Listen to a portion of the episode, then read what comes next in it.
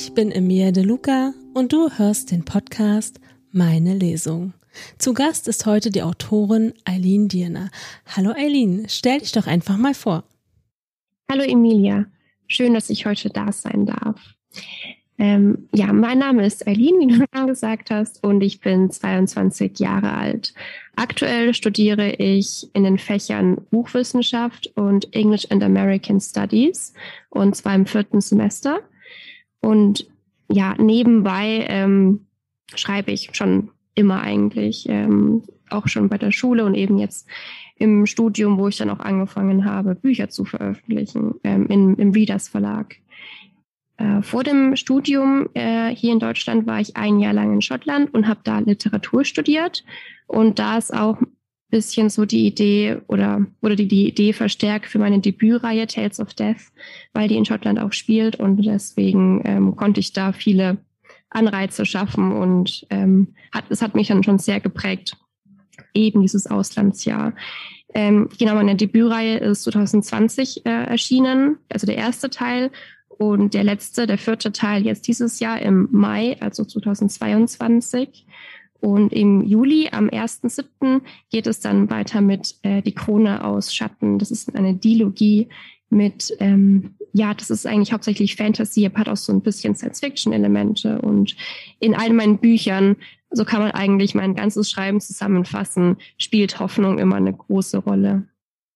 Da hast du ja schon ganz schön viel veröffentlicht und auch schon ganz schön viel erlebt in deinem Alter. Genau, ja. Äh, ich werde auch immer gefragt, ähm, wie ich oder wo ich die Zeit hernehme und auch dieses Durchhaltevermögen, weil natürlich viele Leute eine Idee für ein Buch haben, aber wie ich jetzt gehört habe, schon mehrmals scheitert es einfach immer daran, dass man es nicht zu Ende bringt.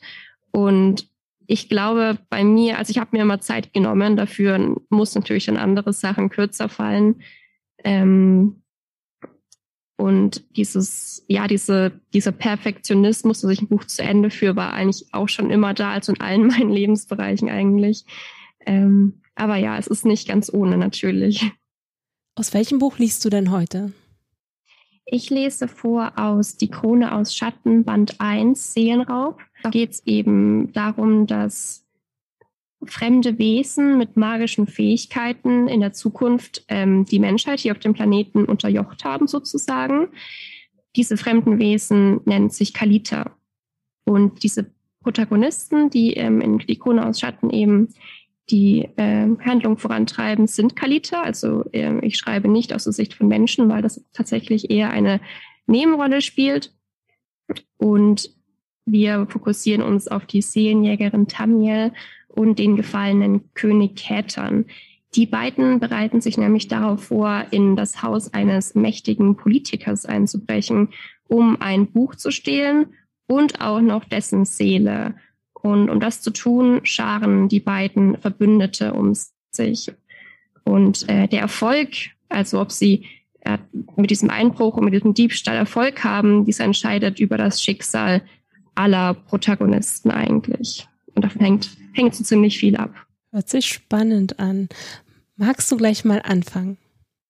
Ja, ähm, ich habe mir äh, die gleich eine Szene aus dem ersten Kapitel rausgesucht damit ihr einfach äh, ein bisschen einen Überblick bekommt, was ich eigentlich konkret meine, wenn ich von Kalita spreche und damit ihr auch ein Gefühl für die Welt bekommt, in der die Geschichte spielt. Wann immer ihre Mutter von der Welt erzählte, wurde daraus eine Gruselgeschichte.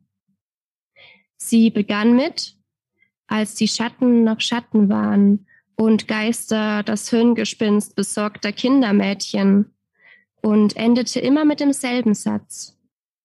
Die Menschen erzitterten und der erste König der Schatten erhob sich. Wann immer ihr Vater sie beim Erzählen erwischte, lachte sie nur. So ist unser Königreich entstanden, mein Liebling. Dann brachte sie Tam mit einem Kuss ins Bett. Das Licht wurde erst später gelöscht, als ihr Vater das Kinderzimmer betrat und ihr die Decke bis unters Kinn zog. Deine Mutter mag Verzierungen, das weißt du, oder? fragte er für gewöhnlich. Und für gewöhnlich nickte sie. Und du weißt auch, wie das Königreich in Wirklichkeit entstanden ist. Wie es dem Ritual entsprach, schüttelte Tam den Kopf, damit ihr Vater noch länger am Bett blieb. Und das tat er, denn er erzählte gern Geschichten. Wusstest du, dass die Welt nicht immer in zwei Bereiche aufgeteilt war?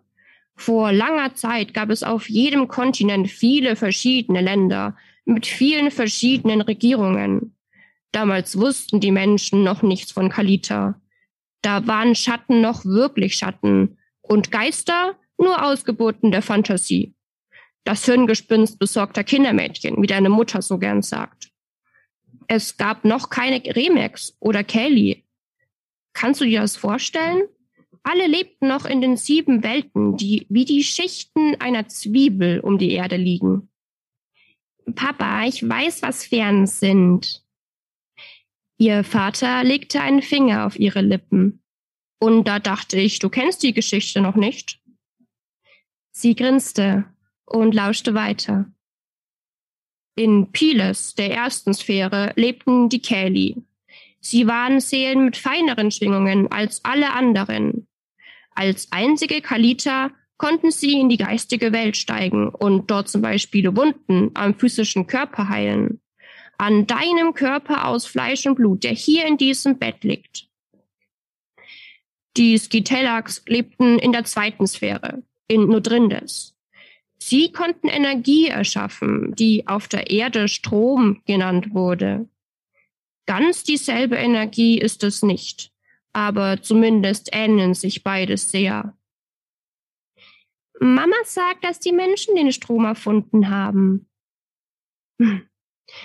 Die Durävis aus Cetres waren wohl die ungewöhnlichsten ihrer Art, wie Chamäleons. Sie konnten mit Bäumen verschmelzen, wenn sie wollten, oder mit einer Bettdecke. Aber nicht nur das. Sie veränderten nicht nur ihre Farbe, sondern auch ihre Form.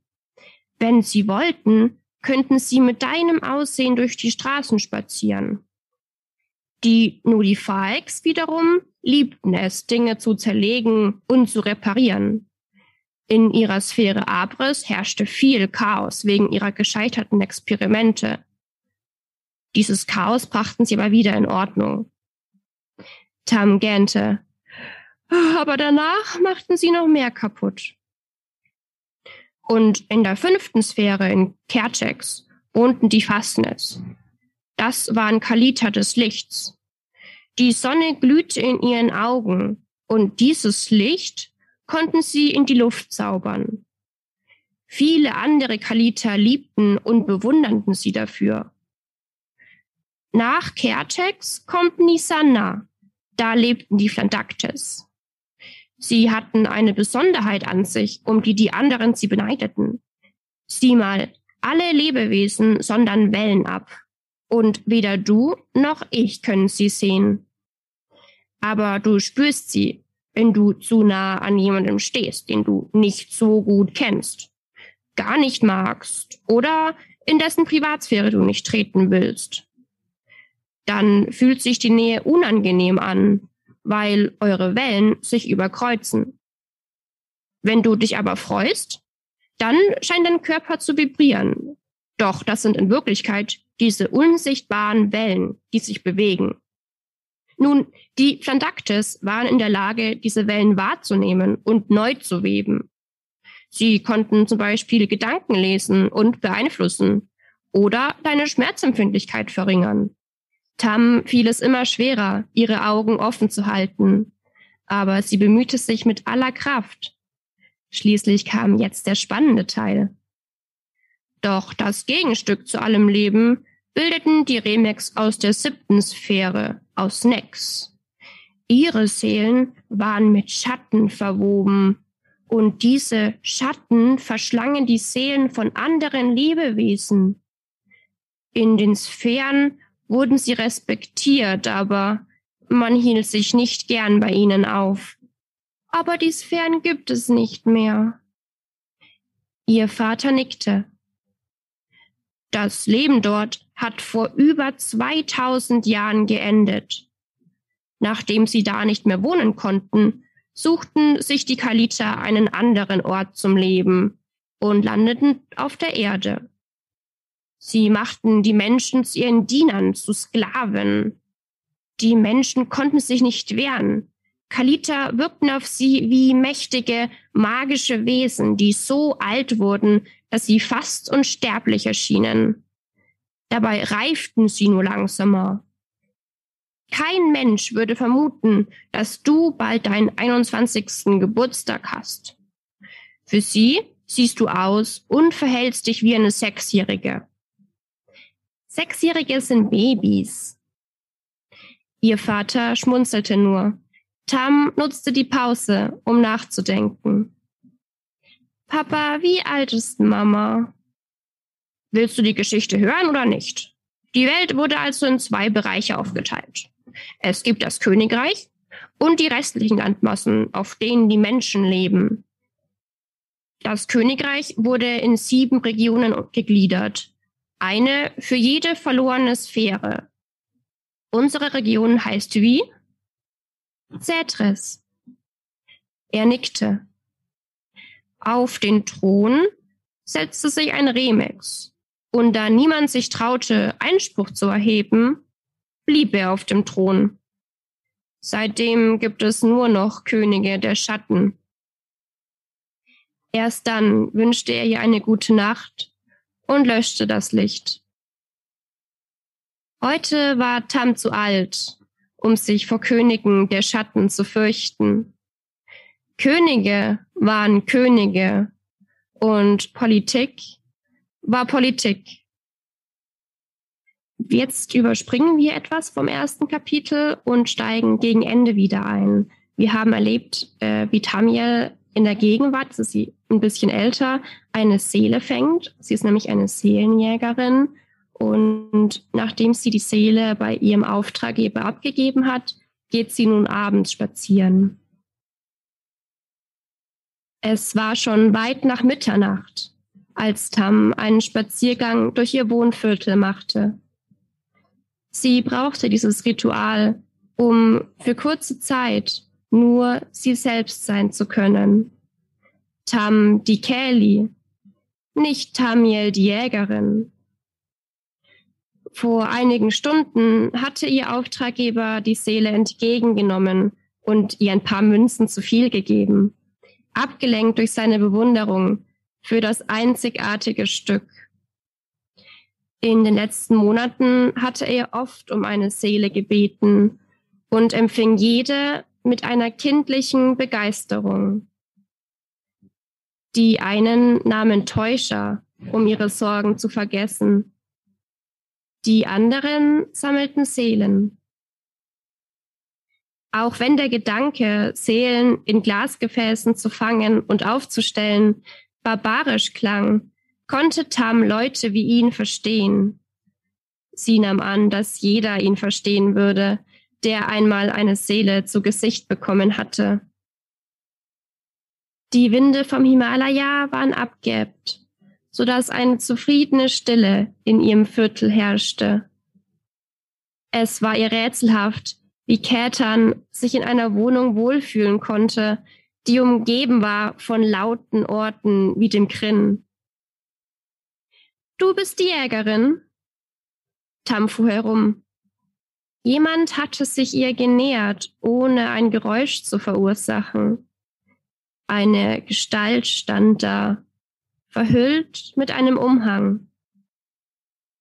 Unruhe stieg in ihr auf, doch um sich nichts anmerken zu lassen, legte sie eine Hand auf ihre Harfe und setzte die Miene der Jägerin auf. Ja, die Straßenlaterne war nah genug, um die roten Muster auf dem abgewetzten, schwarzen Stoff zu erkennen. Eine weite Kapuze verdeckte das Gesicht, aber die Stimme verriet eine Frau.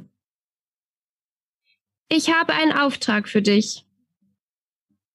Es war nicht ungewöhnlich, dass Auftraggeber sie in aller Heimlichkeit aufsuchten Deshalb machte Tamiel einen Schritt auf sie zu.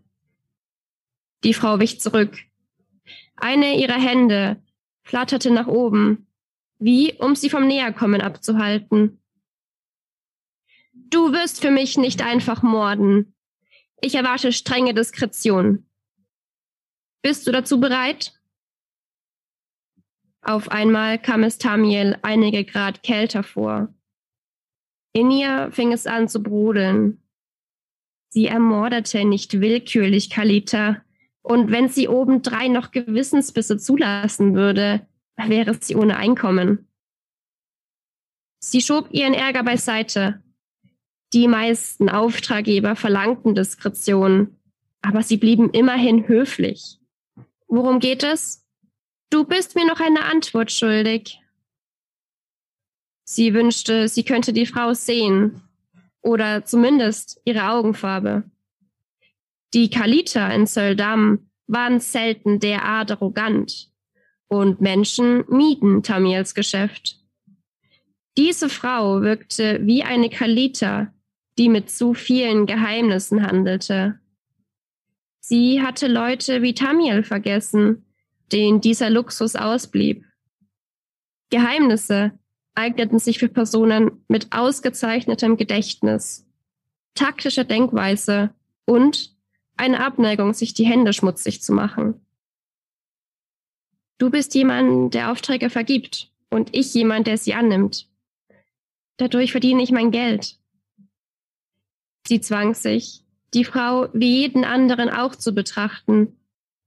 Einen gesichtslosen Auftraggeber. Also ja, ich bin diskret. Die Frau nickte. Durch die Bewegung fügte die Kapuze ein wenig und offenbarte eine schwarze Haarsträhne. Du bist nicht meine erste Wahl. Sei dir bewusst, dass all deine Vorgänger entweder tot sind oder sich in Gefangenschaft befinden. Ich weiß, dass du auch ohne mich über die Runden kommen könntest. Es ist ein gefährlicher Auftrag. Deshalb biete ich dir mehr an, als du in deinem ganzen bisherigen Leben verdient hast. Als die Pause nicht endete, hakte Tamiel widerwillig nach. Wie viel? Zehntausend Fee und ein Geheimnis. Das war definitiv mehr als alles, was sie bisher verdient hatte. Mehr, als sie in den nächsten Jahren verdienen würde. Worum geht es? Du musst nach Cruxia reisen, denn ich benötige die Seele eines ganz bestimmten Menschen. Du könntest ihn auch entführen, aber ich denke, seine Seele zu fangen fällt dir leichter. Außerdem brauche ich einen Gegenstand aus seinem Haus. Ich bin keine Diebin, aber eine Mörderin. Es sollte dir nichts ausmachen, zusätzlich einen leblosen Gegenstand zu entwenden. Vor allem nicht für so viel Geld.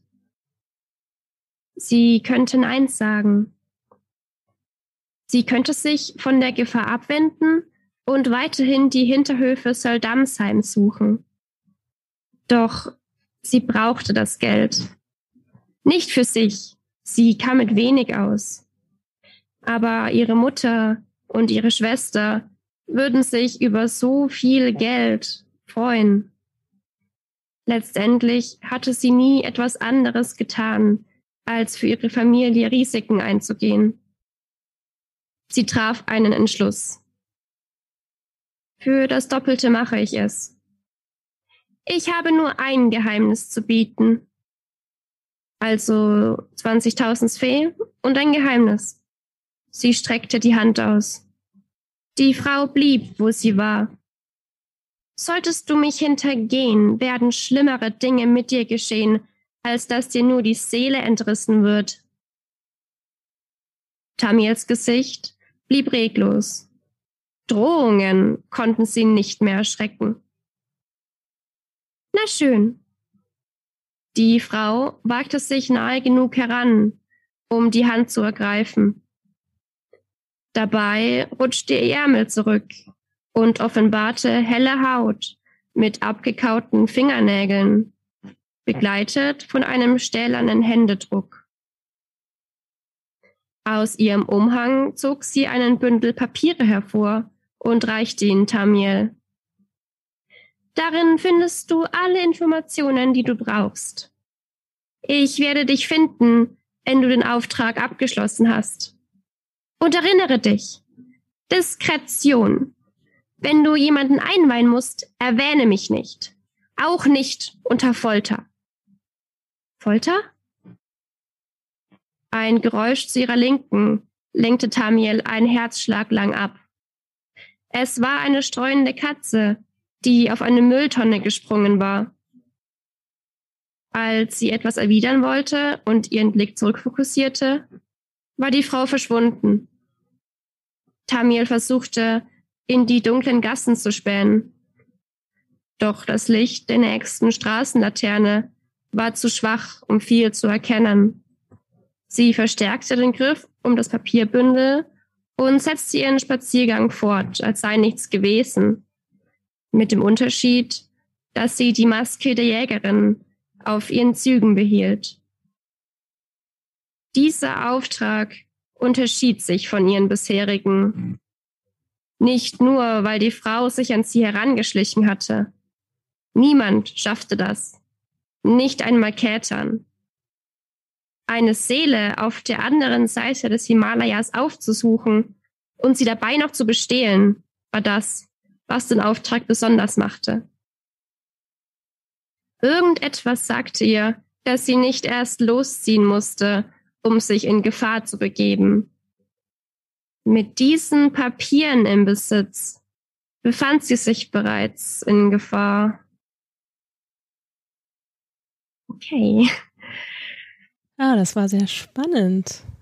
Ja, lass uns mal über deine Figuren sprechen. Stell die doch einfach mal ein bisschen vor. Ja, also ähm, das Buch hat vier Protagonisten und aus jeder Sicht lesen wir auch ein paar Kapitel. Wobei Tamiel und Ketan, die jetzt auch schon beide erwähnt wurden, äh, ja, die spielen die Hauptrolle. Alle vier haben aber gemeinsam, dass sie moralisch sehr grau sind. Ich sage moralisch grau, weil ich sie nicht als Bösewichte betiteln möchte, weil niemand wie wir wissen, nur böse oder nur gut ist. Aber das besondere Interesse in der Geschichte, oder ich verfolgte das besondere Interesse, dass ich eben aus der Sicht von Bösewichten schreiben wollte. Und ich wollte aber auch, dass man mit ihnen sympathisiert. Deswegen sind sie ja eben nicht nur böse. Ähm, Tanja zum Beispiel ist eine Seelenjägerin, wie schon eben beschrieben wurde. Und als solche jagt sie Seelen. Also sie ähm, sucht gezielt Menschen und Kalita auf, um ihre Seelen zu fangen. Und danach ist man bekanntlich tot. Also sie tötet mit anderen Worten, um die äh, Seelen dann in Glasgefäße eben zu sperren, weil die wunderschön funkeln und bunt sind und wie kleine Galaxien ausschauen und sie dann eben Sammlern und Sammlerinnen zu bringen gegen einen Preis. Ähm, das Ganze tut sie eben, um ihre Familie zu ernähren, die äh, sonst auch keine Einkommensquellen hat. Und ja, sie hat Gewissensbisse, aber sie, ähm, wie auch schon, wie wir auch schon gerade gelesen haben, sie versucht sich ein bisschen davon zu distanzieren, indem sie sagt, okay, diejenige, die die Seelen fängt, ist Tamiel, das ist die Seelenjägerin, aber ich, ich bin Tam, ich bin noch praktisch unschuldig, so, so ein bisschen versucht sie sich da aus dem Schlamassel zu reden, auch wenn es natürlich Unsinn ist. Sie ist auch Kätans engste Komplizin und eigentlich auch die einzige Komplizin. Und wer Kätan ist, erzähle ich jetzt. Ähm, Kätan ist ähm, ein gefallener König. Ähm, er kann über die Schatten herrschen, deswegen heißt das Buch auch die Krone aus Schatten, weil er ähm, als ja früher als Schattenkönig regiert hat und dabei sehr viel Unheil und Verderben übers Land gebracht hat und sehr viel Furcht verursacht hat und fast einen Krieg entzettelt, angezettelt hätte. Und diese Krone, äh, genau, er wurde eben gestürzt, jetzt will er eben diese Krone zurückhaben. Ähm, und dafür muss er aber auch erst äh, ja Geld zusammenkratzen, um Leute zu bestechen, damit sie ihm helfen. Und er muss Verbündete um sich scharen und so weiter. Und ähm, er ist eben sehr ehrgeizig in diesem Vorhaben. Er würde dafür auch über Leichen gehen und er geht dafür auch über Leichen mehrmals im Buch. Deswegen ist es auch ab 16, weil ähm, ja, es ist jetzt eben nicht so ganz ohne ähm, ein bisschen Blut. Und er ist auch sehr misstrauisch und dieses Misstrauen macht ihn mh, mm, sehr vorsichtig. Er hat dann eigentlich für jede Situation einen Plan. Also wir erleben dann auch, wie er eben diesen Einbruch durchführt und hat dann wirklich für jeden Notfall einen Plan B. Also er hat Plan B, C, D, E, F und so weiter. Was natürlich praktisch ist, wenn man so einen Einbruch begeht. Die anderen zwei Charaktere, die Tamil und Kertan praktisch für den Einbruch rekrutieren, sind ähm, Kelsey und Lokur. Kelsey ist eine Giftmischerin, ähm, was auch schon in sich natürlich wieder moralisch grau ist. Ähm, sie hat früher, als sie noch bei ihrer Tante gelebt hat ähm, und in deren Apotheke gearbeitet hat, manchmal ähm, statt Medizin Gift verkauft, um bestimmte Kunden auszuschalten. Und diese Kunden waren eben Feinde ähm, ihrer Tante und ähm, das hat sie halt einfach gemacht, weil sie da jetzt irgendwie auch keine Probleme darin gesehen hat. Ähm, jetzt mittlerweile ist sie allerdings Schauspielerin, hat sich von diesem Leben bei ihrer Tante verabschiedet und reist eben mit ihrer Schauspielkolonne und ihrer Freundin ähm, namens Keria durch die Welt. Allerdings hat sie ein Problem, weil Keria ist krank und niemand weiß, was sie so wirklich hat. Also klar ist, dass sie in einer Art Koma liegt und blaue Muster ihre Haut überspannen und die sind plötzlich aufgetaucht. Aber sie war schon bei etlichen Heiler und Heilerinnen und Heilern und niemand konnte so genau sagen, was das ist, wie es herge also wo es hergekommen ist und wie man das heilen kann. Und sie erhofft sich eben, indem sie Ketan und Tamiel hilft, von der Belohnung äh, eine sehr, sehr gute Heilerin besuchen und bezahlen zu können, um Keria zu heilen. Also ihr Motiv bei dem Ganzen ist eigentlich die Liebe. Und schlussendlich Lokur, der ist so der Charakter, der die sehr angespannte Stimmung zwischen den anderen dreien auflockern möchte. Nicht immer schafft, aber manchmal hat er dann eben doch Erfolg. Und er äh, hat aber auch gar nicht so ein, ähm, ja, er hat gar nicht so ein ähm, unschuldiges Leben hinter sich. Also er kommt aus einem Leben voller Kriminalität und Tod. Er war illegaler Straßenfechter, hat Täuscher genommen. Also Täuscher sind in dieser Welt Drogen. Ähm, er hat auch äh, Diebstahle, Diebstähle begangen und musste zusehen, wie seine damalige Liebe starb. Und mittlerweile hat er aber versucht oder versucht er ein vernünftiges Leben zu führen und möchte deswegen eigentlich nicht so wirklich was mit Ketan und Tamil und Kelsey zu tun haben. Aber er ist Ketan eben noch einen Gefallen schuldig, weil Ketan ihm damals das Leben in, oder ja, Ketan hat ihm damals diesen Wechsel von diesem Leben voller Kriminalität hin zu diesem neuen Leben ermöglicht. Und um diese Schuld zu begleichen, muss er Ketan jetzt eben doch helfen, äh, was ihn voller Gewissensbisse zurücklässt, aber es lässt sich nicht anders, anders lösen. Genau, und das sind die vier, die wir begleiten. Und bisher habe ich immer nur, also sagen wir schon ein paar Testleser gelesen und meine Lektorinnen und Bloggerinnen und ich höre von allen unterschiedliche Lieblinge und ähm, unterschiedliche Charaktere, die sie nicht mögen. Und ich glaube, es ist immer sehr ähm, bei jedem Leser anders, mit wem man favorisiert, mit wem man nicht so mag. Und ich glaube, das macht es auch für mich nochmal schöner, immer die verschiedenen Reaktionen zu sehen. Ja, das kann ich mir vorstellen. Lass uns mal über den Ort sprechen. Wo spielt dein Buch? Ähm, die Krone aus Schatten spielt auf der Erde in der Zukunft. Ähm, und diese Zukunft wird doch wird nicht genauer definiert. Also es sind so ungefähr ein paar tausend Jahre, aber das ist eigentlich auch gar nicht wichtig. Wie ähm, lange es in der Zukunft liegt, fest steht halt nur, dass die Kalita mittlerweile die Herrschaft über die Erde ergriffen haben, die Menschen nur noch so äh, ja, untergeordnet sind.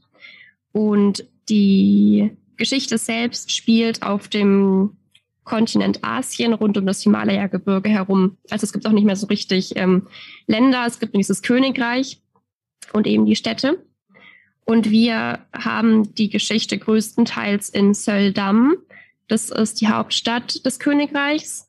und das liegt praktisch unterhalb des Himalayas, äh, östlich von so einer Meerenge. Und die andere Hälfte der Geschichte spielt in Kruxia. Das ist auf der westlichen Seite der Meerenge. Also die beiden Städte trennen sowohl das Gebirge als auch Meer. Was es natürlich dann noch mal schwieriger macht, ähm, von Soldam aus Kruxia zu erreichen.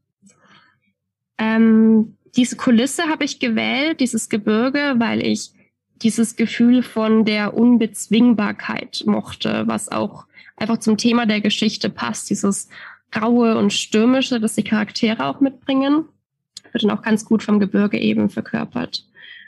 Und ähm, die beiden Städte sind sehr, sehr unterschiedlich. Also ähm, Kuxia ist eine, ja, ist eigentlich die einzige Stadt, in der Menschen noch frei sind oder wieder frei sind. Es gab vor 100 Jahren in der Geschichte eben diese Unabhängigkeitserklärung, dass Kuxia nicht weiter zum Königreich gehört und da eben sowohl Kalite als auch Menschen Seite an Seite leben. Die Straßen selbst sind auch bunt, sind hell, als wir in der Geschichte äh, die Stadt besuchen, ist gerade eben dieses Unabhängigkeitsfest, 100 Jahre Unabhängigkeit, wo alles bunt geschmückt ist. Aber trotzdem steht fest, dass auch wenn es in der Stadt keine Unterschiede zwischen Menschen und Kalita gibt, sind sie trotzdem nicht ganz frei, die Menschen, weil sie müssen sich immer noch schützen mit Hochsicherheitsanlagen um ihre Häuser und ähm, allem drum und dran. Neben Kuxia haben wir auch Seldam. Das ist eben, wie gesagt, die Hauptstadt des Königreichs der Kalita. Und hier ist der Palast, hier ähm, steht die ganze grausame Geschichte der Schattenkönige in den Steinen gezeichnet. Ähm, es ist, die Gassen sind düster und bedrängend beschrieben und bilden so eben einen Kontrast zu bunt und der, der, der bunten und hellen Straßen von Kruxia. Ja, das hört sich sehr spannend an. Danke. Da hast du was Tolles erschaffen. Das muss ich jetzt einfach mal sagen. Dankeschön. Das freut mich. Magst du gleich mal weiterlesen? Ich bin sehr neugierig, wie es weitergeht. Gerne. So, weiter lese ich äh, zwei Kapitel später. Mittlerweile hat Tamiel eben Ketan gefragt, ob er ihr bei dem Auftrag helfen möchte, bei dem Einbruch ins Haus des Politikers. Er hat Ja gesagt. Ähm, er hat die, die Notizen entgegengenommen, die Tamiel von ihrer Auftraggeberin bekommen hat, um sich mal durchzulesen, um sich einen Überblick zu verschaffen. Und jetzt treffen sie sich eben wieder. Tam lüftete das Tuch, welches die fehlende Glasscheibe ersetzte, und später auf die Straße. Auf dem Gehweg stand Ketan. Er bemerkte sie nicht, denn er war damit beschäftigt, sein Hemdärmel zuzuknöpfen. Das erforderte in der Tat Konzentration, wenn nicht sogar Magie, um mit den wenigen noch vorhandenen Knöpfen zu einem vernünftigen Ergebnis zu gelangen. Er richtete sich auf, als die Haustür aufging. Aber es war nur die alte Dame aus dem ersten Stock. Wie immer beäugte sie ihn nur und tat ansonsten so, als wäre er nichts weiter als ein Lufthauch. Er wandte sich wieder seiner unmöglichen Aufgabe zu. Lass mich nicht warten, hatte er vorhin gesagt. Ein Lächeln huschte über ihr Gesicht. Sie freute sich darauf, Zeit mit ihm zu verbringen. Für sie kamen ihre Treffen Erholung nahe, auch wenn sie die Maske der Jägerin griffbereit hielt. Für Kätern verhießen ihre Treffen Arbeit, aber für ihn war ohnehin alles Arbeit. Er nutzte ihre Gesellschaft, um seine Träume zu verwirklichen und Pläne zu diskutieren. Er nutzte Tam aus, wie er alles ausnutzte. Sie ließ es zu, aber nur bis zu einem gewissen Grad. So wie sie alles nur bis zu einem gewissen Grad zuließ. Sie hoffte, ihm auf diese Weise irgendwann Frieden zu bringen. Sein Meer, das er zum Leben brauchte. Auf der Straße empfing sie ein Naturspektakel. Die untergehende Sonne fährte den Himmel rot. Mit Strahlen wie glühende Kohle tastete sie die Stadt ab. jedes Dach, jede Laterne und jede Person, die sich in ihrem Sichtfeld befand. Bei Käthans Anblick musste Tam lächeln. Das Licht ließ seine rußschwarzen Haare wie Metall aussehen, in dem das Feuer der Schmiede noch nicht ganz erloschen war. Als sie aus dem Schatten der Tür trat, spürte sie trotz der kühlen Temperatur die Wärme der Sonne. Die goldene Stunde des Tages nannte ihre Mutter Momente wie diesen. In der Epoche der Menschen waren Bücher über diese Stunde geschrieben worden, doch sie entzog sich der Wertschätzung der meisten Kaliter. Ketan richtete seine graue Krawatte und runzelte die Stirn. Was ist los? Die gewohnte Kühle in seiner Stimme erinnerte sie daran, dass er nicht das war, in was das Abendlicht ihn tauchte. Er war kein Engel, wie es sie in den Erzählungen der Menschen gab. Rasch erlangte sie Kontrolle über ihre Mundwinkel. Er war nicht hier, um über goldene Stunden zu reden. Hast du die Notizen noch? Ein Unwohlsein hatte sich in ihrer Magengegend ausgebreitet, seit sie ihm das Bündel überlassen hatte. Er klopfte auf seine Hemdtasche. Die gesamte Unternehmung wird hier ausführlich geschildert. Details über das Grundstück, mehrere Karten des Himalayas, einen Lageplan des Bergpasses. Wie viele Leute sind darüber informiert? Ihm waren also die vielen verschiedenen Schriftarten aufgefallen. Unwillkürlich wanderte ihre Hand zu ihrer Hosentasche, wo sie eine raue, zerknitterte Oberfläche wahrnahm. Ihr Herz wurde leichter, auch wenn dazu kein Grund bestand. Die Angst, dass die Seite, die sie Kätern vorenthalten hatte, nicht mehr da sein könnte, war vollkommen unbegründet. Sie merkte, dass er ihre Bewegung mitverfolgt hatte.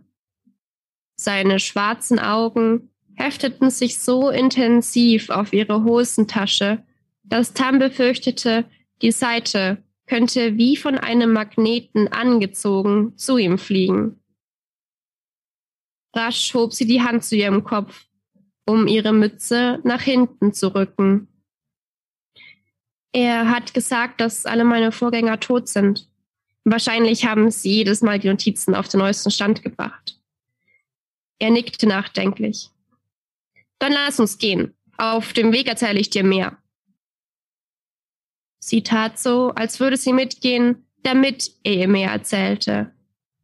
Sie kannten einander seit 30 Jahren, aber manchmal kam es ihr so vor, als kannte er sie nur an der Oberfläche. Denn sie würde auch mitgehen, wenn er ihr keine Versprechungen machte. Ketan wandte sich in Richtung Westen. Tam folgt ihm auf einem anderen Weg. Auf leisen Sohlen glitt sie neben seinen schweren Schritten über die Dächer. Es gibt drei Wege nach Kruxia. Er sprach laut genug, damit sie ihn verstehen konnte. Es war seine Idee gewesen, dass sie auf den Söldamer Straßen nicht miteinander gesehen werden sollten. Der Emporkömmling und die Jägerin hätten keinen Grund, regelmäßig und in Vertrautheit miteinander zu verkehren. Tam hatte erwidert, dass die Leute nicht einmal wussten, wie die Jägerin aussah. Die Notizen beschreiben in aller Ausführlichkeit den Weg durch das Gebirge. Auf welchen Koordinaten sich der Gebirgspass befindet, wie man ihn heimlich umgehen kann, wo Höhlen liegen, all diese Dinge. Er verstummte, als ein Mann mit Krückstock um die Ecke bog. Er begutachtete Kätern mit einem misstrauischen Blick, aber nicht, weil er ihn kannte. Misstrauen war in den Straßen genauso wichtig wie ein Mantel im Winter. Eine Lektion, die Ketan Tam gelehrt hatte und nicht andersherum, wie man erwartet hätte. Schließlich lebte sie schon länger auf den Straßen und müsste die Regeln besser kennen als er. Die anderen zwei Wege werden nur angeschnitten, weil niemand deiner Vorgänger sie bisher in Betracht gezogen hat. Natürlich nicht. Die angenehmere Route um das Gebirge dauert länger und für die Meerenge zwischen Mar und Fenris braucht man vom König unterzeichnete Papiere. Die bekommt man schwer. Beides also keine Optionen für durchschnittliche Einbrecher oder eben Seelenjäger. Sie hörte ein Echo aus der vergangenen Nacht. Es sollte dir nichts ausmachen, zusätzlich einen leblosen Gegenstand zu entwenden. Vor allem nicht für so viel Geld. Wer waren die Personen vor Tamiel gewesen? Auch Kelly wie sie? Oder Straßenliebe, die sich untauglich für einen Seelenraub erwiesen hatten? Sie wusste nicht, weshalb sie ihm nichts vom Diebstahl erzählte. Rein moralisch betrachtet war ein Diebstahl verzeihlicher als ein Seelenraub. Aber für Kätern spielte Moral keine Rolle. Ihm war der Nutzen einer Sache wichtig. Oder eher der Eigennutz. Du willst also nicht durchs Gebirge? Erinnerst du dich an Nan, die mit mir neulich im Krin war? Ketan traf sich mit vielen Leuten im Krin. War das die mit den vielen Falten? fragte sie in Erinnerung an den letzten Abend. Er hatte ihren Namen nie fallen gelassen. Als er nur die Stirn runzelte, half sie nach. Die wie eine Großmutter aussieht? Hm, ja, Sie ist die Kapitänin der Zygon. Mit ihrem Bruder bin ich damals nach Kruxia gesegelt. Ihr Schiff liegt in fünf Tagen ab und sie hat noch Platz für drei Passagiere. Die verwinkelten Gassen wichen einer breiten Straße, die mehr oder weniger geradlinig in beide Richtungen verlief. Im Norden lag der Kunstplatz, im Süden der Palast. Kätern wandte sich nach Norden. Hier waren mehr Leute unterwegs als in den Wohnvierteln, vor allem am frühen Abend. Deshalb stieg sie zu ihm auf die Straße.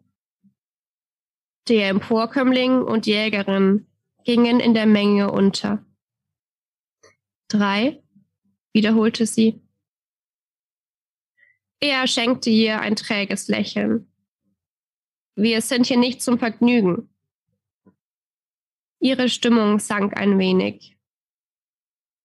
Sie hätte wissen müssen, dass er nicht grundlos mit ihr spazieren ging und dass er sich bei dem Einbruch nicht nur auf sie verlassen wollte. Nach einer Weile gaben die Häusereien zu beiden Seiten nach und schufen einen Kreis für den Kunstplatz. Jedes Mal, wenn sie hier war, veränderte er sein Gesicht.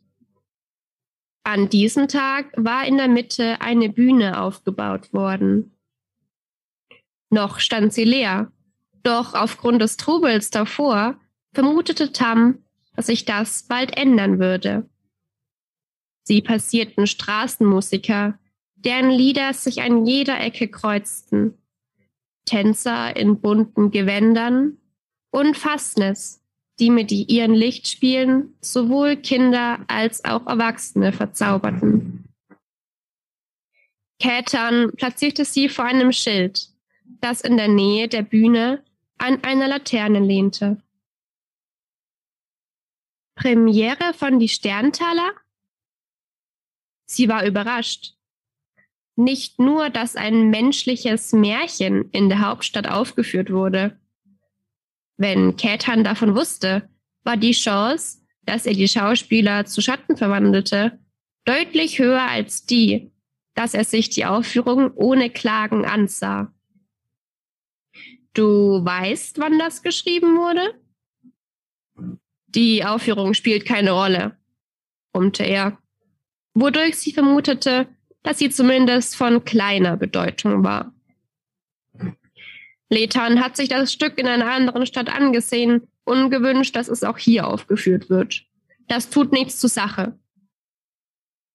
Er nickte in Richtung der Bühne, auf der in diesem Moment mehrere Schauspieler erschienen. Siehst du die Schauspielerin dort in dem zerrissenen Kleid? Tam folgte seinem Blick.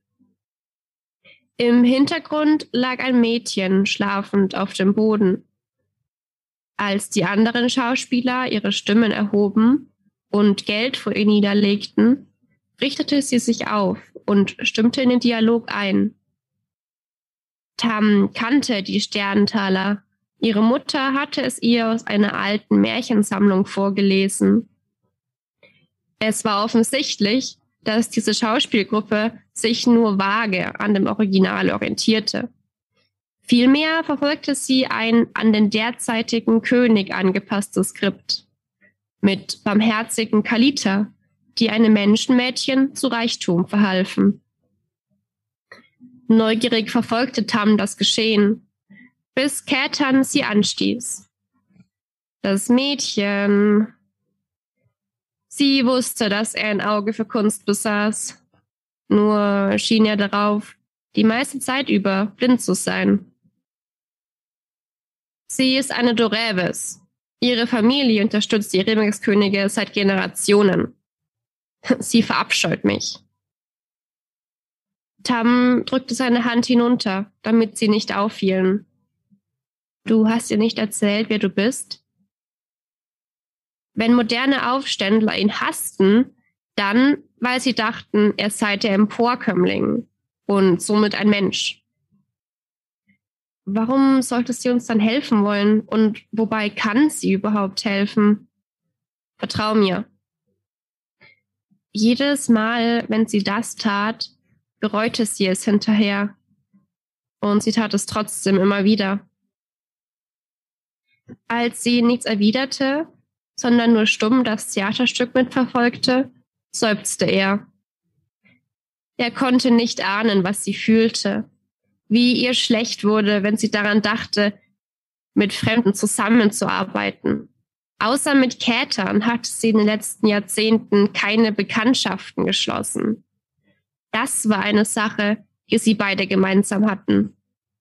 Im Gegensatz zu ihm tat sie das jedoch nicht, weil sie niemandem vertraute, sondern weil sie verlernt hatte, auf Fremde zuzugehen. Am Ende der Aufführung ließen die Schauspieler die verdrießlichen Mienen ihrer Rollen fallen und verbeugten sich grinsend vor dem Publikum. Dann baten sie den König auf die Bühne. Daraufhin wurde die Menge still. Niemand hatte ihn oder seine königliche Eskorte bemerkt. Neben ihr spannte Kätern sich an. Aus dem Augenwinkel sah sie, wie seine Hand zu seinem Hosenbund wanderte, eine der Stellen, an denen er seine Messer verbarg. Ein Mann mit einer Kapuze löste sich aus der ersten Reihe und bestieg mit der Hilfe eines Schauspielers die Bühne. Er drehte sich um und nahm die Kapuze ab. Ich wurde also doch erkannt. Sein Lächeln ließ Grübchen in seinen Mundwinkeln erscheinen. Natürlich entschuldige ich mich für meine Verkleidung. Ich wollte sehen, wie sich diese großartigen Schauspieler gegenüber einem so bewanderten Publikum wie euch behaupten. An euren Gesichtern sehe ich, dass ihr euch genauso herzlich amüsiert habt wie ich mich. Obwohl sich graue Strähnen in seine Haare mischten, wirkte er nicht alt. Mit seinem markanten Kinn, dem hellen Bartansatz und den strahlend grünen Augen bewegte er sich auf der Höhe seines Lebens. Vorsichtig tastete Tam nach Kätans Hand und zog sie von seinem Messer fort. Es ist unglaublich, wie eine so alte Geschichte uns heutzutage noch berühren kann. Sie erzählt von Nächstenliebe, Mitleid und Erlösung. Geschichten wie diese bringen uns die Hoffnung auf eine bessere Zukunft. Sie verstand nicht, wie er es anstellte, dass das ganze Publikum an seinen Lippen hing. Als Flandaktes wäre er zwar in der Lage gewesen, die menschenfeindlichen Zuschauer zu besänftigen, vielleicht sogar zu seinen Anhängern zu machen. Aber so ein Kaliter war König Letha nicht. Er manipuliert das Volk nicht. Er war ein liebender König, ein guter König. Er wollte etwas bewirken. Tam zupfte an Keltans Ärmel, damit er das hassvolle Starren unterbrach. Leider hatten gute Könige immer das Pech, den Groll größerer Mächte auf sich zu ziehen. Für sie gab es nie den richtigen Zeitpunkt. Das war sehr schön. Dankeschön. Erzähl doch ein bisschen was über die Entstehung und auch, wie du auf die Idee zu deinem Buch gekommen bist. Mach ich gern. Also die Krone aus Schatten begleitet mich tatsächlich schon sehr lange, so lange, dass ich es eigentlich gar nicht mehr richtig zählen kann.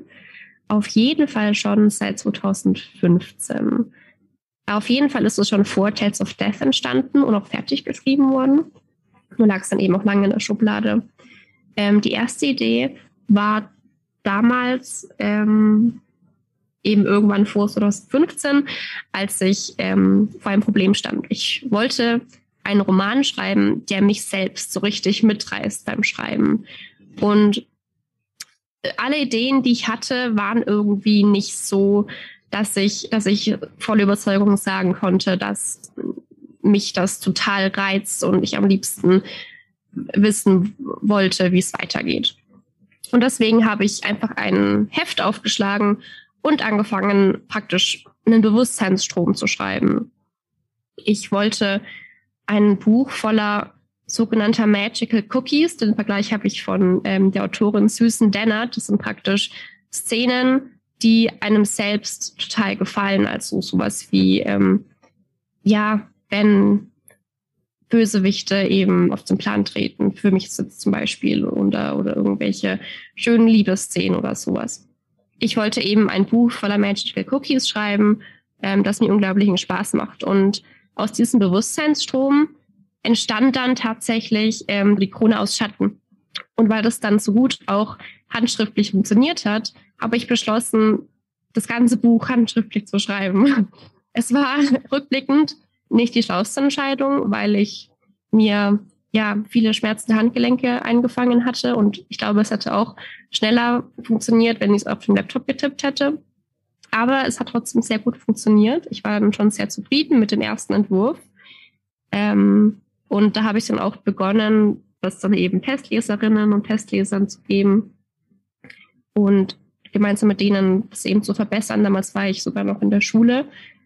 Äh, und ähm, konnte mich dementsprechend jeden Tag mit ihnen austauschen, wo sie sind, wie sie es finden und ähm, konnte mich über ihr Feedback freuen, weil sie, weil es natürlich oder freundenswerterweise mochten. Und dann habe ich auch schnell den zweiten Teil geschrieben, ähm, weil es ja eine Dilogie ist, wobei es damals habe ich dann noch beide Teile doch in ein Buch dann gefasst, als ich gemerkt habe, dass es eigentlich ganz gut passen würde. Also dann gab es wirklich nur ein einziges Buch, die Krone aus Schatten. Und als ich es dann eben so weit überarbeitet hatte, dass ich damit sehr zufrieden war, und es war dann auch schon 2017 oder 2016, ähm, wollte ich es an den Verlag senden. Und ich hatte sogar, sogar eine Antwort, eine positive Rückmeldung.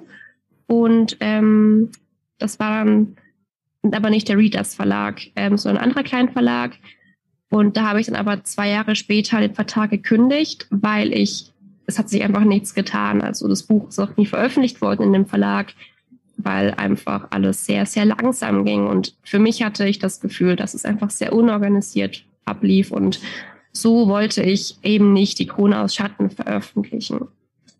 Deswegen habe ich es eben in die Schublade gelegt wieder und mich erstmal Tales of Death gewidmet, weil ich einfach neue Bücher schreiben wollte und ich ewig bei diesem einen Buch hängen wollte.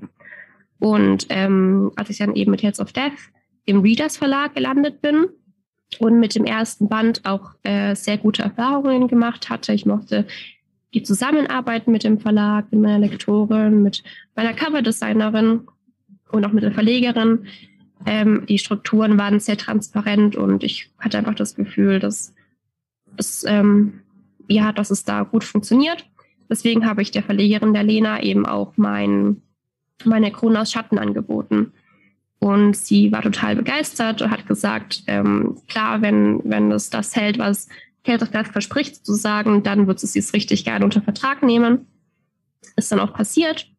Und weil wir uns entschieden haben, ja, wir haben uns entschieden, eben aus diesem einen Buch dann zwei Bände zu machen, damit einfach am Ende äh, das einzelne Buch weniger kostet als so ein 500 Seiten Schinken. Auch wegen dem Papiermangel gerade und den steigenden Preisen und so weiter. Genau. Wie sieht dein Schreiballtag aus? Hast du sowas wie ein Schreibzimmer oder gibt es einen bestimmten Ort, wo du schreibst? Hast du eine bestimmte Tageszeit? Ähm, ich schreibe äh, meistens entweder an meinem Schreibtisch oder am Wohnzimmertisch. Hauptsache es ist ruhig um mich herum, weil ich werde irgendwie sehr leicht abgelenkt, vor allem von Geräuschen, also von Stimmen, von Leuten, die sich unterhalten. Deswegen kann ich auch sehr schwer in einem Café schreiben, es sei denn, ich habe total gute Kopfhörer, die jeden, jeglichen Sound um mich herum isolieren. Ähm, je nach Lebensphase oder also gerade zum Beispiel je nachdem, in welchem Semester ich mich, ich mich befinde, was für Kurse ich habe, versuche ich aber eigentlich generell so früh wie möglich zu schreiben. Also wenn ich dann mal in einer aktiven Schreibphase bin, Gerade bin ich es nicht, weil ich gerade eher so in der Zwischenphase bin, wo ich Marketing organisiere, ähm, ein Buch plotte und das Lektorat noch von zweiten Band bearbeite. Aber wenn ich eben mal in so einer richtigen Schreibphase bin, versuche ich jeden Tag zu schreiben und dann eben am liebsten vormittags, ähm, um einfach mein Tagessoll erfüllt zu haben. Und diese Regelmäßigkeit, dass ich wirklich jeden Tag schreibe, ist auch wichtig für mich, damit ich dranbleibe an der Geschichte und sie auch zu Ende bringe, weil eben, wie anfangs schon erwähnt, ist der große Feind des ähm, Schriftstellers diese, diese Angst ist, das Buch nicht zu beenden. Und ich möchte die einfach praktisch vermeiden, indem ich wirklich jeden Tag schreibe. Ähm, ansonsten darf nicht fehlen ähm, instrumentale Musik. Ich habe für jede für jedes Buch, für jedes Schreibprojekt habe ich eine eigene Playlist, wo ich aber hauptsächlich wirklich nur instrumentale Musik ohne Stimme äh, ja, äh, drin habe, weil mich, wie gesagt, Stimmen einfach zu sehr ablenken. Ab und zu ist dann doch ein Lied dabei, das mit ähm, Stimme ist, einfach weil ich finde, dass dann der Gesang, der, der Text sehr gut zum Buch selbst passt. Aber größtenteils gucke ich, guck ich dann, was für ähm, Filmmusik oder Serienmusik dazu passt. Zum Beispiel zu Krone aus Schatten ist ein bisschen Titanic drinnen. Ähm, nicht, dass jetzt Titanic selbst dazu passt, aber einfach die Stimmung der Musik. Und ähm, bei Tales of Death war äh, Doctor Who viel drinnen. Genau. Ähm, ansonsten natürlich immer Wasser und Tee und manchmal auch eine Duftkerze.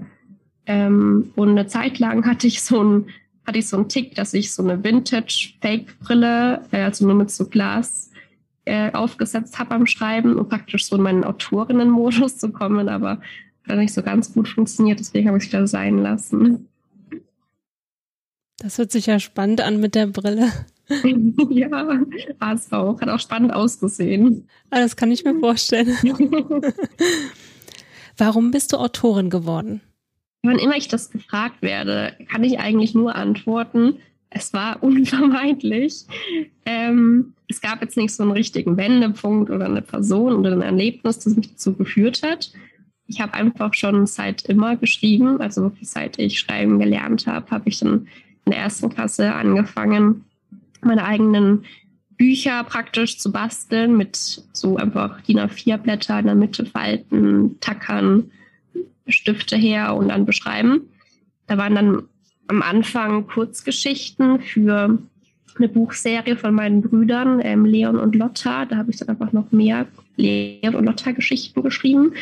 ähm, meine ersten Fanfiction sozusagen. Und dann auch ganz viele Geschichten mit Elfen und Vampiren und Zauberern und Feen, weil ich da immer so ein Fable dafür hatte als Kind. Eben Fantasy war schon so als Grundeinstellung da. Und dann später, als ich Wattpad entdeckt hatte, habe ich da auch Fanfiction geschrieben. Ähm, äh, allerdings nicht lang, nur zwei Bücher. Und dann habe ich mich an Kurzgeschichtenwettbewerben ähm, versucht, weil ich damals dann 2015 war das auch äh, auf dieses Forum namens Schreibnacht gestoßen bin. Das ist immer noch aktiv. Das ist ein großartiges Forum für Schriftstellerinnen und Schriftsteller ähm, die sich einfach austauschen wollen. Also da gibt es alles von gemeinsamen Schreibsessions zu äh, Erinnerungen, dass jeder Wettbewerb endet bald und dieser beginnt und ähm, oder so random Gespräche über was sind eure Schreibrituale und da kann man sich dann auch gut inspirieren lassen. Da habe ich dann eben ähm, viel mit denen auch gemacht. Und dann schließlich habe ich aber für mich gesehen, dass ich am liebsten Romane schreibe und dann habe ich eigentlich auch hauptsächlich dann Romane geschrieben und auch mich kein, auch keine Fanfiction oder keine Kurzgeschichten mehr geschrieben. Ja. Was tust du, um eine Schreibblockade zu lösen? Wenn ich eine Schreibblockade habe, versuche ich unterschiedliche Methoden. Also natürlich, früher oder später bin ich an einem Punkt, wo ich im Internet eingebe, Schreibblockade, was tun. Und dann versuche ich die ganzen Tipps auszuprobieren. Aber inzwischen habe ich schon für mich so ein paar Wege gefunden, ähm, wie die eigentlich ziemlich, ziemlich zuverlässig sind, aber mitunter Zeit beanspruchen. Also mein Number One-Tipp sozusagen ist lesen, egal was. Hauptsache man liest. Ich mag den Vergleich von ähm, Victoria Schwab, die meint, dass Lesen eigentlich so wie Futter fürs Gehirn ist. Und wenn man dann sich praktisch vollgefuttert hat, dann kann man wieder schreiben, weil man dann die Energie hat sozusagen. Ähm, und so finde ich eigentlich, also äh, auf meinen Prozess trifft es eigentlich auch zu, ähm, weil ich dann einfach mal abschalten kann und andere Worte auf mich wirken lassen kann als meine eigenen und vielleicht dann auch die ein oder andere, äh, ja, den einen oder anderen Anstoß finde in den Werken, die ich lese. Was ich, wenn es nicht hilft, auch gerne lese, ist ein Schreibratgeber. Nicht unbedingt, um mich jetzt dann äh, eins zu eins an die diesen und jenen Schreibratgeber zu halten, aber es ist immer schön, wenn ich von anderen Ansätzen erfahre und ab und zu ist dann trotzdem eine Inspiration dabei, ähm, die mir vielleicht nochmal so eine neue, eine neue Richtung aufzeigt, wo ich dann neue Inspiration habe, um wieder zu schreiben, aber vielleicht nur aus, einer anderen, aus einem anderen Blickwinkel. Was ich auch mag, ist Coworking. Also ich schreibe dann, ich, ich habe ein paar ähm, eben Schreiberlinge, mit denen ich eng befreundet bin. Und dann schreibe ich denen eben, hey, musst du heute noch schreiben oder musst du heute noch lektorieren? Und dann ähm, sagen sie im besten Fall ja. Und dann ähm, sagen wir, okay, wir schreiben von jetzt an eine halbe Stunde. Dann schreiben wir wieder, wie weit wir gekommen sind oder schreiben Wordcount oder was auch immer für uns halt wichtig ist. Und dann schreiben, schreiben wir wieder eine halbe Stunde. Und so habe ich eigentlich keine andere Wahl, als ähm, zu schreiben, weil ich, wenn ich weiß, dass die andere Person produktiv ist und ich in einer halben Stunde ein Ergebnis sagen muss, dann muss ich schreiben. Und dann funktioniert es irgendwie auch. Aber wenn das alles nicht hilft, dann muss ich auf die anfangs erwähnten Magical Cookies zurückgreifen und überlegen, okay, das, was ich gerade schreibe, mag ich das überhaupt? Möchte ich möchte ich es zu Ende bringen oder fehlen einfach diese Magical Cookies, die mich, ja, die einfach den, den Spaß beim Schreiben, den Spaß am Schreiben in mir wecken und ähm, die mich dazu verleiten, dass ich eben immer weiter schreiben möchte. Und wenn es die nicht gibt, Magical Cookies, dann muss ich eben welche erschaffen oder halt nochmal ein bisschen was neu schreiben, nur diesmal halt ähm, in, in spaßig. Wo findet man dich bei Social Media? Ich bin äh, nur auf Instagram vertreten und zwar unter Tinkerlin, also Tinkler wie Tinkerbell und dann noch mein Name. Ähm, genau. Und ach so, und ich habe auch eine Webseite, ähm, die ist noch ziemlich neu, deswegen vergesse ich die die meiste Zeit. Ähm, eileen-dirner.de. Und was finden wir auf der Website und bei Instagram so von dir? Ähm, auf Instagram findet ihr äh, unter anderem, also kurz vor der Veröffentlichung eines Buchs natürlich viel von dem Buch selbst. Da sind dann Figurenvorstellungen und äh, Leseproben und Zitate, äh, Zitatausschnitte, Vorbestellaktionen und die Ankündigung derer. Äh, außerdem äh, ja kurze Darstellungen der Welt, damit einfach Leserinnen Einblick bekommen, was dann für ein Buch dabei auf sie zukommen wird. Äh, abseits von diesem Marketing blogge ich aber auch selber gerne über Bücher. Also äh, ich habe dann auch Rezens Rezensionsexemplare, die ich dann dort vorstelle oder einfach meine anderen Bücher, die ich mir selbst gekauft habe. Und ähm, ansonsten äh, mache ich auch gerne oder ja, Blicke hinter die Kulissen oder ähm, solche Sachen eben. Ähm, ganz ungezwungen. Es kann auch mal was ganz Neues passieren. Mal gucken. Äh, und auf meiner Webseite äh, findet ihr auch alles zu mir, zu meiner Person als Autorin und zu meinen Büchern. Also sowohl Klappentexte als auch Links zu äh, Online-Portalen, wo man die Bücher kaufen kann und äh, Leseproben und Cover und ähm, Kontaktdaten, also wie man mir eine E-Mail schreiben kann oder ein Kontaktformular und ja, alles Mögliche. Wo kann man denn jetzt dein Buch kaufen? Mein Buch äh, Die Krone aus Schatten kann man jetzt schon vorbestellen auf allen Plattformen, also Thalia oder im normalen äh, örtlichen Buchhandel. Die können das da ähm, im System angeben und vorbestellen. Außerdem, was für Krone aus Schatten gerade noch besonders ist, man kann es noch eine gewisse Zeit im Verlagsshop des Readers Verlag bestellen mit Signatur und äh, zwei Charakterkarten sogar eine ähm, Illustration, Illustratorin aus dem Verlag hat Tamiel und Ketan in, in Farbe gesetzt und ähm, es ist sehr schön geworden. Und man kann außerdem bei der Buchbox Chest of Fandoms keine Buchbox bestellen, aber man kann die Krone aus Schatten mit Farbschnitt bestellen, also mit so seitigen, äh, farbigen Buchseiten am Rand die jetzt ziemlich beliebt geworden sind und auch wieder mit Signatur natürlich und äh, Charakterkarten. Was wünschst du dir von deinen Lesern? Ich wünsche mir natürlich in erster Linie, dass sie Spaß haben, ähm, dass sie sich auf die Welten, die ich ihnen schreibe, einlasse und dass sie sich entführen lassen sozusagen, ähm, ein bisschen Eskapismus betreiben, ähm, sich vom Alltag ausklinken können und einfach voll in die Geschichte eintauchen können und alles genießen und Spaß haben, so wie ich vom Schreiben Spaß habe. Ähm, außerdem hoffe ich, dass Sie natürlich auch den einen oder anderen Hoffnungsschimmer mitnehmen, da ich sehr gerne ähm, das Thema Hoffnung in meinen Geschichten einbringe, möchte ich natürlich auch, dass der weitergegeben wird und einfach ja Mut macht, weil ähm, Mut ist toll und Hoffnung ist auch toll. Ähm, vielleicht ist sogar die Inspiration dann ein bisschen da, auf die eigene Weise die Welt zu verändern, auch wenn es natürlich jetzt irgendwie sehr hochtrabend klingt, aber es kann auch in ganz kleinen Schritten beginnen.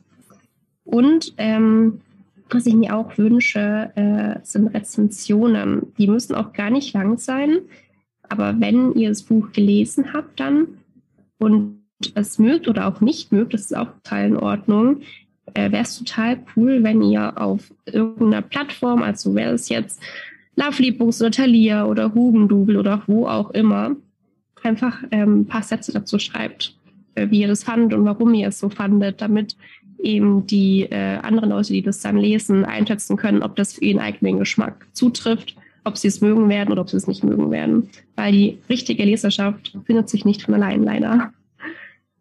Da gebe ich dir recht. Eileen, wir sind leider schon am Ende. Schade, aber du kommst ja bestimmt wieder. Also du bist herzlich eingeladen. Oh, das freut mich. Ja, ich fand es auch schön. Ähm, danke, dass ich hier sein durfte. Ja, komm gerne wieder. Würde ich mich sehr freuen mit Teil 2 oder deinen anderen Büchern, wie du magst. Mhm. Und dann wünsche ich dir heute noch einen schönen Tag und vielen Dank, dass du heute mein Gast warst. Dankeschön und tschüss. Also, bis zum nächsten Mal. eure Emilia. Wenn dir die Folge gefallen hat, abonniere den Podcast und über eine Bewertung würden wir uns sehr freuen. Meine Lesung.